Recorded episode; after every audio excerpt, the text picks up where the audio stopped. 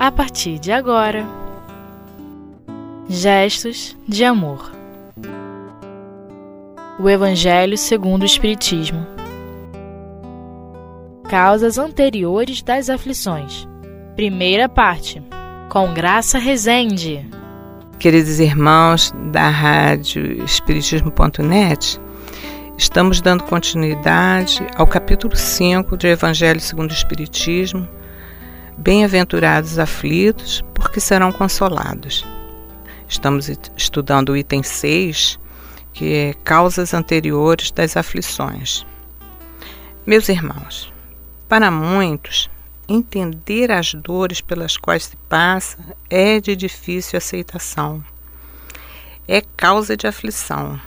Mas quem são os aflitos? Somos todos nós que ainda não sabemos lidar com a dor e nos vitimizamos, esquecendo a causa que, de, que muitas vezes está em nossas mais escolhas e imperfeições. Isso na reencarna para falar da reencarnação atual. Já é complicado, né? Aceitar por conta do orgulho que embota o nosso raciocínio. E nós vamos, nós vimos essa questão já no item anterior, né?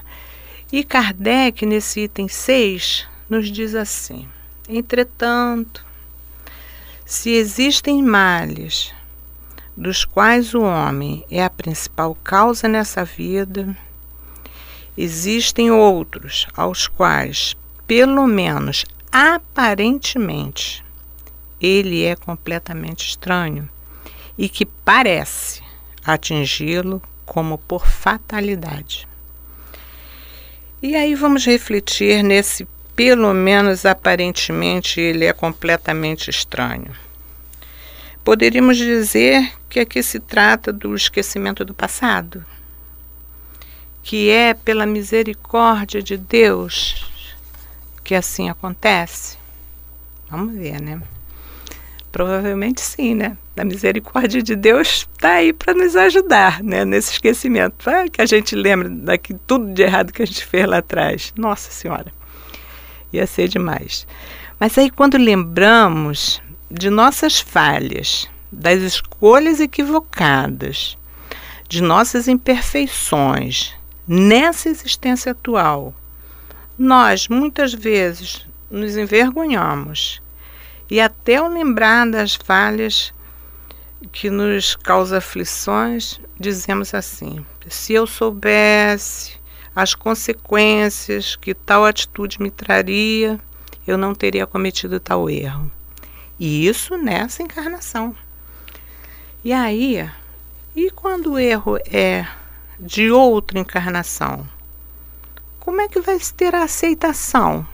Se muitas vezes nessa, sabendo que erramos, muitas vezes não aceitamos o que vamos padecer, né? Como ter a aceitação das dores que na verdade são justas? Se não tenho o conhecimento da pluralidade das existências.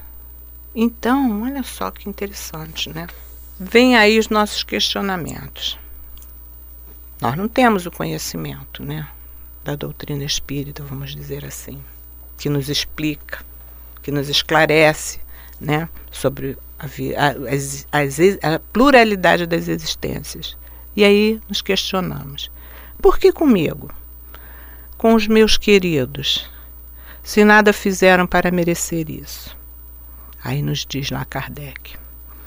Tal é, por exemplo, a perda de entes queridos e a daqueles que sustentam a família.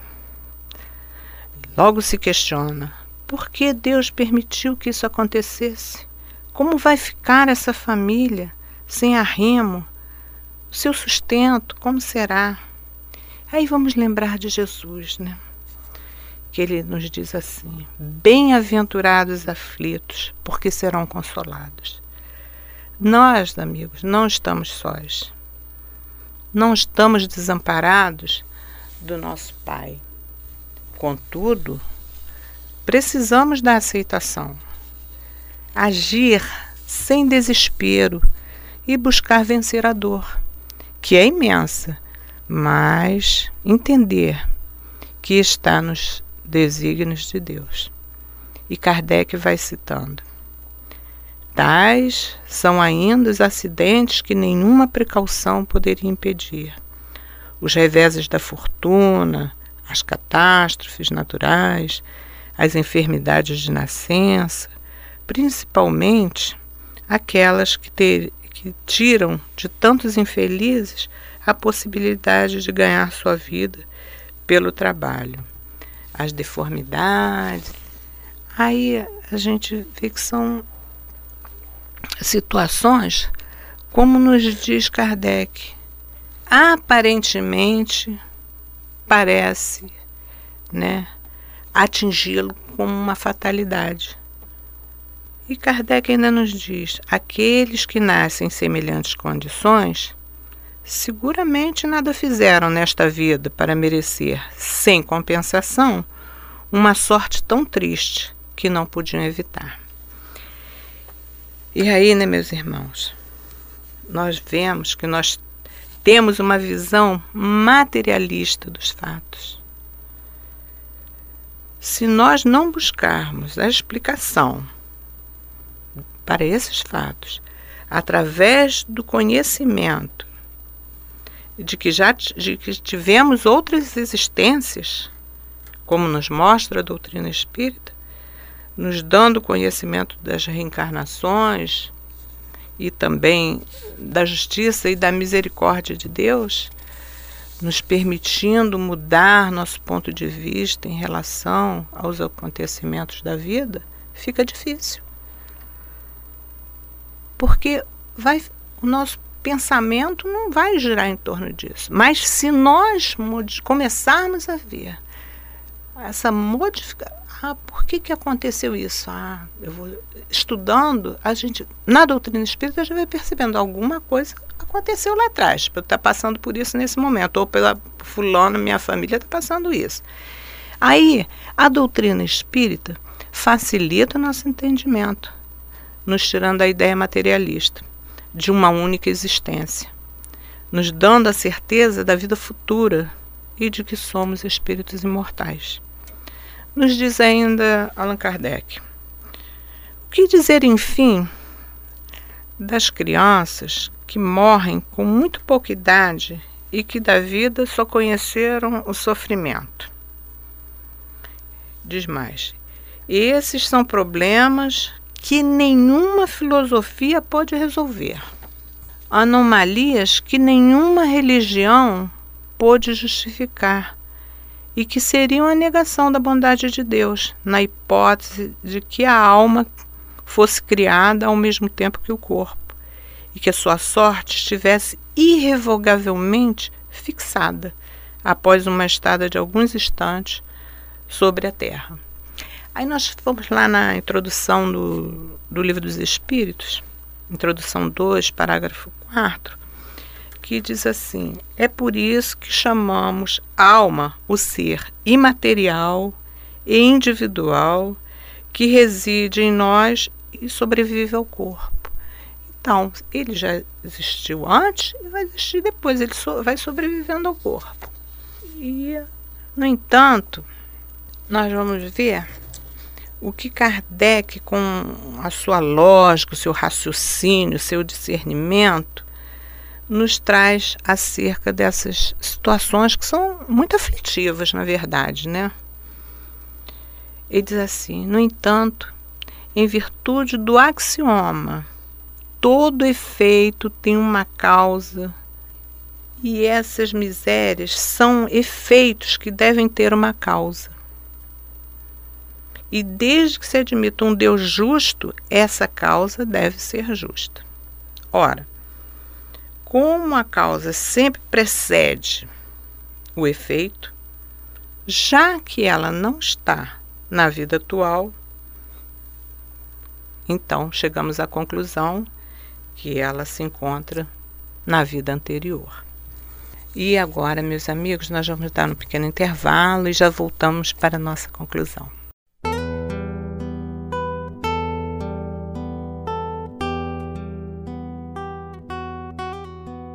Gestos de amor. O Evangelho segundo o Espiritismo. Então, queridos amigos, continuando o nosso estudo, nós vamos é, ver o que o nosso querido Allan Kardec fala.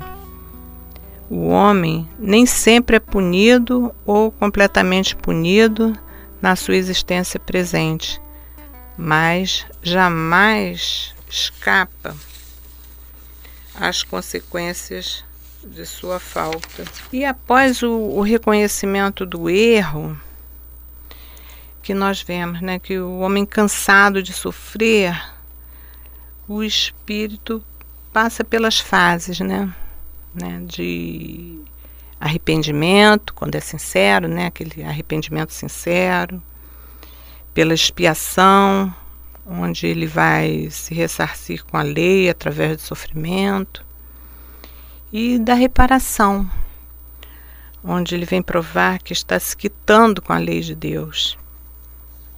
Né? Mas ele terá que ter aceitação né, dessas dores e ele vai caminhando sempre, trabalhando pela sua melhoria, né? sem culpa, a espezinhá-lo.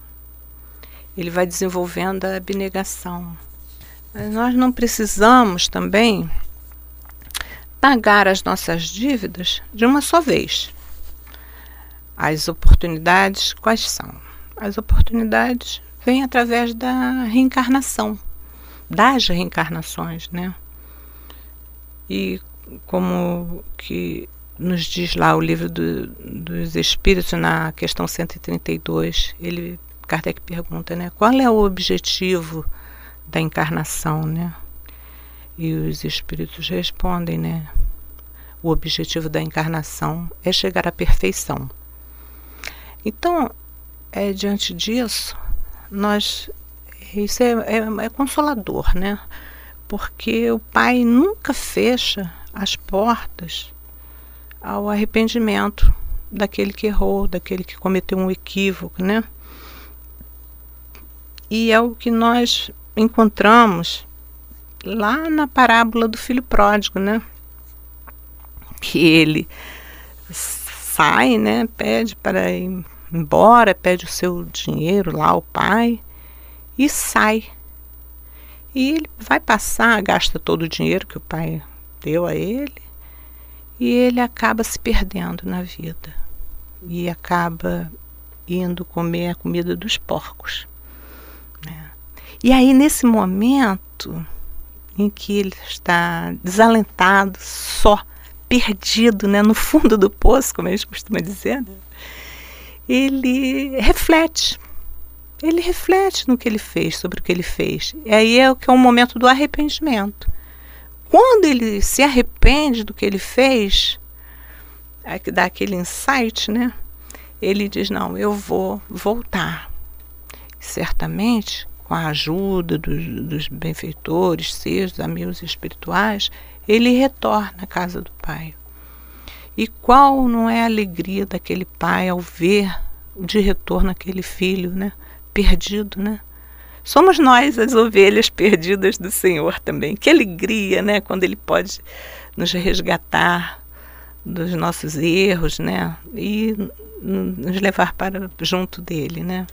Então é assim que certamente não é só isso, mas a gente vai ter que reparar. De algum, algum momento, né? A gente vai ter que reparar aquele erro lá do passado que a gente e cometeu, né? E lá no livro Céu e Inferno, que é o, no capítulo oitavo, no Código Penal da Vida Futura, nós vamos encontrar é, Kardec nos dizendo né? a desgraça que à primeira vista parece imerecida tem, pois, a sua razão de ser, e aquele que sofre sempre pode dizer Perdoa-me, Senhor, porque pequei. E, meus amigos, nós teremos sempre essa oportunidade, né? De reconhecer nossos erros. E é através da prece, né? Através da prece a gente pode começar a nos conectar com o melhor, com, com Jesus, com os amigos espirituais, né? Quando a gente sinceramente se arrepende e a gente pede perdão. E aí nós vamos lembrar, né, meus irmãos, as palavras do nosso amado, querido Mestre Jesus, lá em Mateus também, né? De 9 a 11, quando ele diz para nós assim: Quem dentre vós dará uma pedra a seu filho se ele lhe pedir pão?